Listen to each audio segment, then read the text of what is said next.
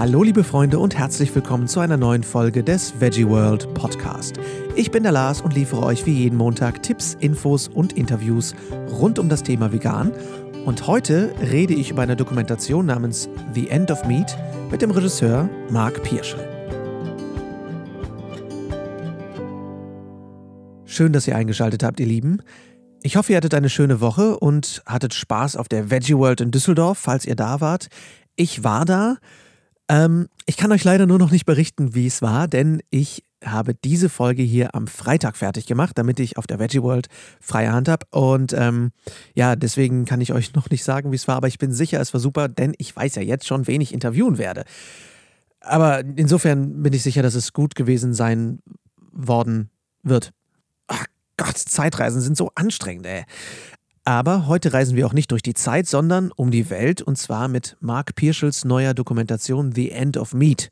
The End of Meat beleuchtet die Prämisse, was denn wäre, wenn wir wirklich alle vegan werden würden und zeigt vor allem Hintergründe, Entwicklungen und wie sich eigentlich so eine Welt gestalten würde. Es ist ein sehr spannender Film von Marc Pirschel, einem Regisseur aus Münster, den ich auf der Kinotour in Köln abgefangen habe und der sich netterweise vors Mikro hat zerren lassen.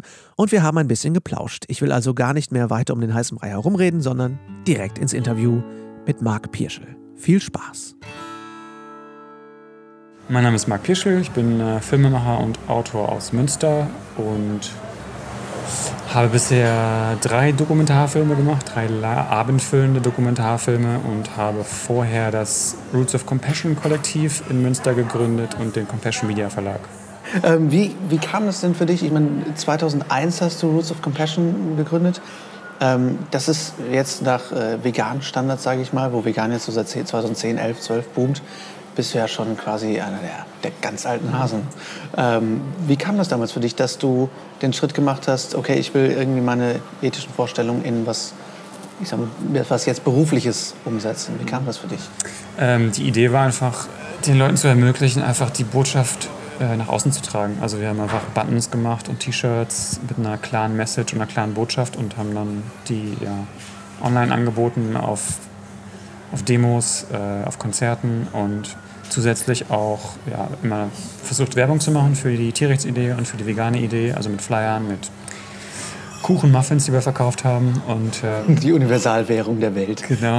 Äh, das hat sich dann so weiterentwickelt und dann wurde irgendwann so ein größerer Online-Shop draus und dann kam noch der Verlag hinzu und ja.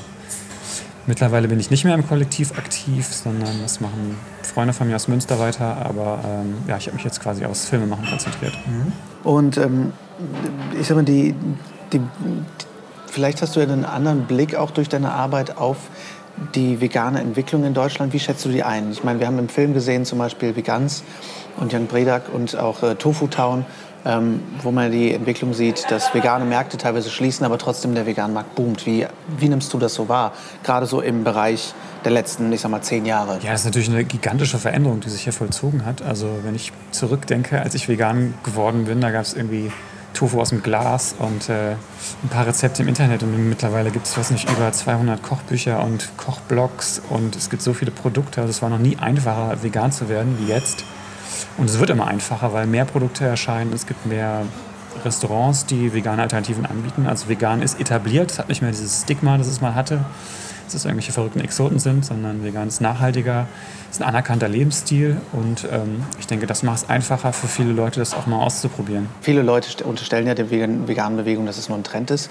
Hast du da irgendwie das Gefühl, dass diese Entwicklung abnimmt oder zunimmt? Oder? Also ich glaube, es gab einen sehr starken Boom vor, vor ein paar Jahren und dann haben sich so viele Leute äh, enthusiastisch darauf gestürzt und waren vielleicht ein bisschen sehr übermütig und ähm, das hat sich, glaube ich, jetzt wieder ein bisschen äh, abgeflacht, dieser, dieser extreme Boom. Aber ich denke schon, dass es weiter steigt. Also man sieht das an den Produkten, die rauskommen. Es gibt immer wieder auch lange etablierte ja, Hersteller von anderen Produkten, labeln die Produkte jetzt klar als vegan. Und es gibt diese Initiative, dass jetzt äh, vegan und vegetarisch über die EU klar definiert wird zum Beispiel. Das macht es nochmal einfacher. Und äh, ja, die, die steigende Zahl der Flexitarier, also die Menschen, die bewusst auf Fleisch verzichten und vegan, vegetarische Produkte ausprobieren, steigt auch. Also ich denke, es ist ein Trend, der weiter anhält oder ein eine Bewegung, die vielleicht weiter zunimmt. Als jemand, der seine Passion irgendwie beruflich umgesetzt hat, hast du für Menschen, die, das, die ein ähnliches Bedürfnis haben, hast du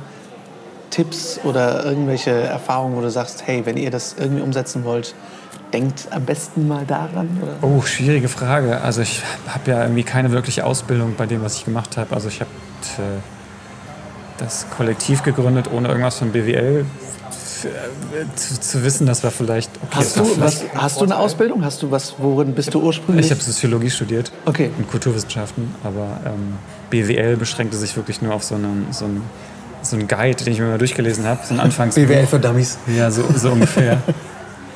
Also je größer das natürlich wird, desto, desto komplexer ist das Ganze. Aber ich meine, wenn man von einer Idee überzeugt ist und ähm, ja, die nötige Passion hat, dann soll man es einfach versuchen umzusetzen. Ich denke, man lernt aus den Fehlern und äh, ja, wenn man dahinter steht, ist es auch kein Problem, das weiter zu verfolgen und erfolgreich umzusetzen. Super, danke. Ähm, wie kamst du denn äh, letztendlich aufs Filmemachen? Du hast ähm, dein erstes Buch Vegan geschrieben, 2000 2009 oder 10? 2010. 2010. Ein Jahr davor hast du aber schon deine erste Doku Edge gemacht über Straight Edge Kultur. Mhm. Wie kamst du zu der Entscheidung, ich äh, habe zwar Soziologie studiert, aber ich mache jetzt Film? Ja, das war eine verrückte Idee. Also wir dachten, es gibt noch keinen Doku über Straight Edge und warum machen wir keine? Und dann haben wir uns zwei Kameras gekauft, haben uns ein paar Tutorials angeguckt, wie man filmt und worauf man achten muss. Und dann wir, sind wir losgefahren und haben die Interviews gesammelt.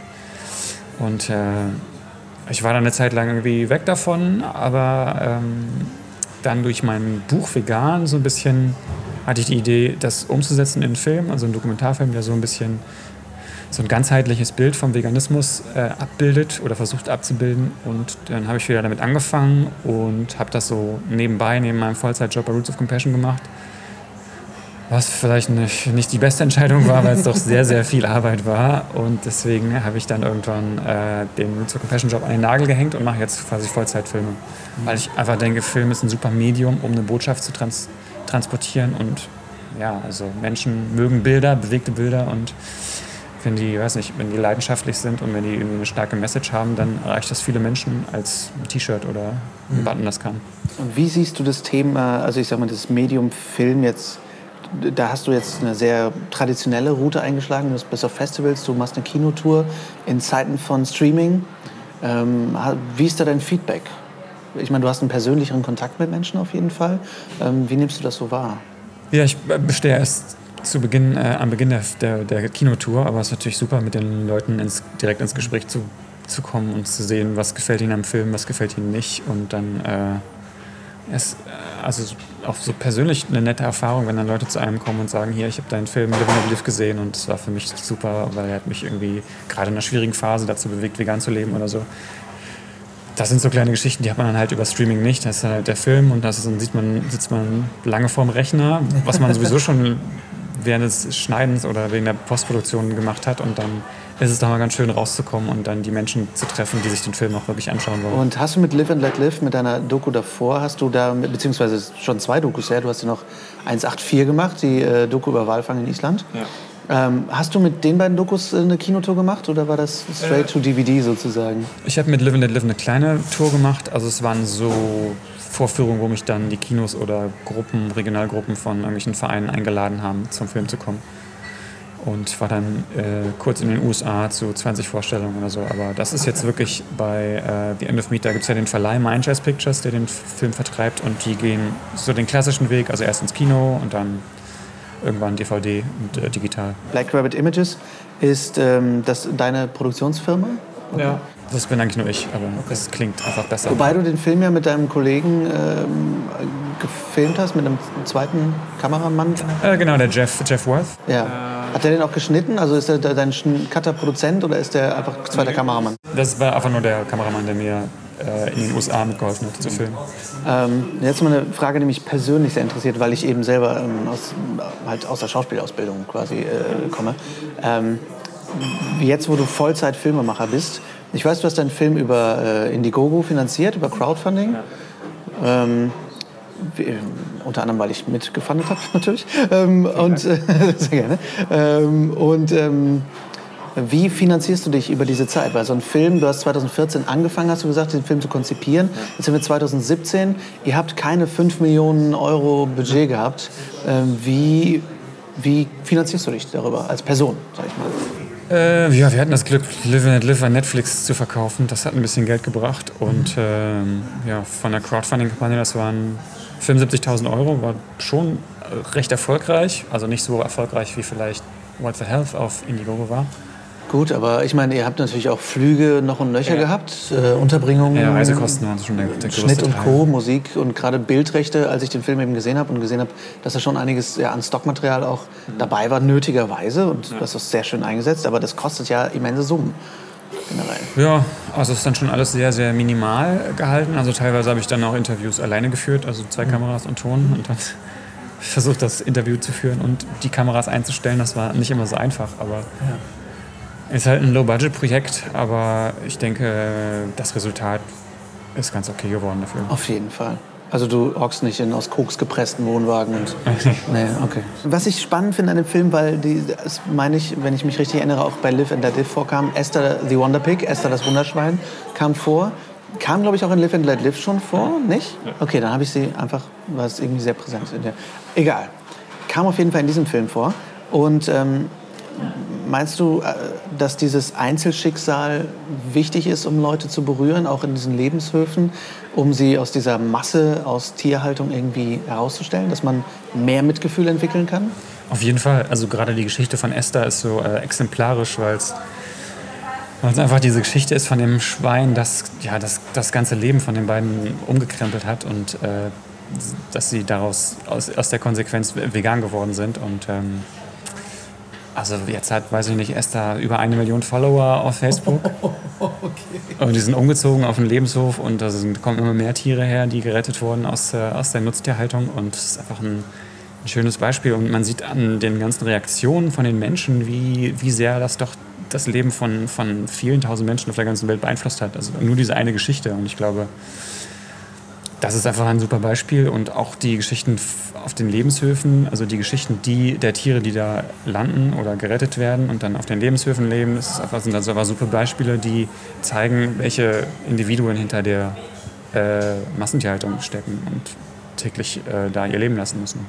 Die ähm, Frage, die ja häufig aufkommt und die in deinem Film natürlich auch thematisiert wird, ist dieses, was wenn denn jetzt alle vegan werden? Äh, da ist ja oft direkt so ein Panik-P in den Augen der Leute. Ah, wie viele Jobs würden verloren werden, wie viele Tiere. Ich habe oft selber in veganen Diskussionen gehört, äh, ja, wir müssen die Tiere schlachten, weil wer kümmert sich sonst um sie? Ähm, wie ist da so deine Perspektive? Was wäre denn, und wie begegnest du dieser Frage? Was wäre denn jetzt, wenn morgen plötzlich die ganze Welt vegan wird? Was machen wir denn dann? Ja, also ich finde diese Frage schon sehr, sehr, sehr interessant, weil ich, ich glaube, die allein die Vorstellung, dass auf einmal auf, von, von heute auf morgen die, die Welt vegan wird, ist so utopisch, als hätte ich mir nicht mal in meinem Film äh, vorstellen können, abzubilden oder, oder auszumalen. Und ich meine, so wird es ja einfach nicht sein. Es wird ja einfach so sein, dass es äh, graduell weniger wird, also dass die Menschen weniger Fleisch essen und dazu nimmt natürlich auch die Zahl, nimmt die Zahl der Tiere ab, die in den Massentierhaltungen existieren. Und es wird einfach ähm, weiter sinken und ähm, es werden nicht mehr so viel Tiere äh, auf die Welt kommen, Massentierhaltungstiere oder die dann darin getötet werden und äh, es wird einfach langsam abnehmen. Und es wird nicht von heute auf morgen passieren. Das heißt, äh, wir haben plötzlich nicht das Problem, dass wir 56 Milliarden Landtiere plötzlich denke, einschläfern müssten aus Mitleid. Ja. Okay. Was ähm, mich noch interessiert, was, was so die deutsche Bewegung angeht, ähm, hast du in irgendeiner Form, du als Person oder in deinen Interviews mitbekommen, dass irgendeine Form von Gegenwind aus der Fleischindustrie kam. Ich meine, bei Cowspiracy zum Beispiel wird ja richtig thematisiert, dass der, der Filmemacher teilweise irgendwann sogar sein, sein Funding teilweise entzogen kriegt und ein bisschen Schiss hat, was da los ist. Amerika ist natürlich generell so ein bisschen verklagefreudiger und sowas mhm. und vielleicht ein bisschen dramatischer. Aber ähm, hast du da in irgendeiner Form was mitbekommen oder auch von den Produktherstellern? Ähm, nee, eigentlich nicht. Also ich meine, die Fleischindustrie versucht sich ja gerade selber so ein Teil, so ein Stück vom Kuchen zu sichern, indem sie eigene vegane, vegetarische Produkte herstellen was glaube ich schon ein Indiz davor ist, dass sie äh, dafür ist, dass, dass sie sich in, in einer Bredouille sehen oder, oder fühlen. Ähm, ich meine, ich habe jetzt auch gehört, dass quasi die, äh, die Pioniere, die gerade an diesem Kulturfleisch arbeiten, jetzt schon an die Fleischkonzerne herantreten, weil das die vielleicht die sein werden, die es dann im Endeffekt produzieren, weil die einfach die Infrastruktur haben, das herzustellen. Mhm. Da sprichst du natürlich direkt das Thema an, was, was ja auch zum Beispiel bei deinem Auftritt bei Titel, Thesen, Temperamente mhm. äh, thematisiert wurde, dass der Kulturfleisch-Teil des Films, ja. äh, der wird ja sehr intensiv wahrgenommen, hatte ich so das Gefühl vom Publikum. Ja. Ähm, das bedeutet, Kulturfleisch ist also was genau und was bedeutet das? Kulturfleisch äh, bedeutet, die Zellen von einem Tier zu entnehmen, also einem Nutztier zu entnehmen und dann äh, quasi zu vermehren in einer Nährlösung. Und dann, wenn man viele Zellen hat, kann man daraus quasi ein Stück Fleisch herstellen. Und das, was, das wird ja jetzt von vielen Startups, wird ja auch in dem Film gezeigt, wird da viel intensiv dran geforscht. Ähm, der erste Burger kostete 250.000 Dollar. Ähm, Hast du da Infos bekommen, wie sich dieser Preis entwickelt gerade? Wird es radikal billiger oder meinst du, das braucht noch einiges? Ähm, es, wird, es wird auf jeden Fall sehr rasant billiger, weil es mehr Unternehmen gibt, die daran forschen und sich die, äh, ja, also sich die Entwicklung, die, ähm, die Methoden quasi immer verfeinern und äh, es gibt mehr Investoren, die darin, darin investieren. Das heißt, äh, der Burger, den Mark Post in dem Film präsentiert hat, der damals noch 250.000 gekostet hat, der liegt jetzt mittlerweile bei 10 Euro. Wow. Aber woran es gerade noch hapert, ist das Verfahren, das, äh, dieses Fleisch im großen Maße herzustellen. Genau, das ist jetzt quasi der heilige Gral, an dem alle forschen. Und wer das zuerst entwickelt, hat, glaube ich, so diesen, den Schlüssel zu diesem 600 Milliarden schweren Fleischmarkt. Ich finde es sehr spannend, vor allem im Kontrast äh, mit der Algenindustrie, die du ja auch gezeigt hast, wo man wirklich sieht, dass eine Farm von Algen mit einem gewissen Kilometer, Quadratkilometer Ansatz die ganze Welt ernähren könnte, potenziell. Gleichzeitig werden diese enormen Summen da reingesteckt, wie Fleisch hauptsächlich irgendwie weiter kultiviert werden kann. Das ist schon relativ absurd irgendwo, aber sehr spannend. Marc, äh, vielen, vielen Dank, dass du hier warst, äh, dass du uns deine Zeit geschenkt hast. Sehr gerne. Wo kann man The End of Meat in der nächsten Zeit sehen? Der Film ist jetzt aktuell auf Kinotour in verschiedenen Städten bundesweit und startet ab 14. September bundesweit in 35 Kinos. Und es ist sehr wichtig, dass alle Leute genau an diesem Wochenende den Film sehen, weil dann die Kinos merken, okay, das wollen viele, viele Leute den Film sehen und äh, dann kann es gut sein, dass noch mehr Kinos den Film spielen und äh, mehr Leute in anderen Städten die Chance haben, den Film zu sehen. Und wo kann man sich informieren, wo dieser Film läuft? Ähm, auf der Seite vom Vertrieb, das ist mindjazz-pictures.de und dann äh, auf Kinotermine klicken, da sind dann alle aktuellen Daten. Marc, ich danke dir herzlich und viel, viel, viel Erfolg. Vielen, vielen Dank. auf und ins Kino. Mal ein bisschen Netflix und DVDs beiseite lassen und endlich mal wieder ins Kino gehen. Der Film wird in so vielen Kinos gezeigt. Schaut doch mal, wo er in eurer Nähe läuft und unterstützt ihn gerne, indem ihr mal wieder ins Kino geht. Es lohnt sich wirklich. Und schaut auch gerne auf der Seite von Mark nach und von Black Rabbit Images, Mind Jazz Pictures oder auch von Roots of Compassion, was Mark ja mitgegründet hat. Die Links sind selbstverständlich in den Show Notes. Und äh, bei Roots of Compassion gibt es zum Beispiel auch die bisherigen Dokus von Marc, die sich auch alle sehr lohnen. Ich danke euch sehr fürs Zuhören. Nächste Woche starten wir dann mit unserer langen, großen, wundervollen Interviewreihe von Interviews, die ich auf der Veggie World gemacht habe. Und da habe ich die unterschiedlichsten Themen für euch. Von Jackfruit bis hin zu Vegan ist ungesund, dem Comedy-Duo, was momentan ja absolut durch die Decke geht. Es liegen also faszinierende Wochen vor uns. Ich wünsche euch erstmal einen schönen Montag. Vielen herzlichen Dank und ciao, ciao.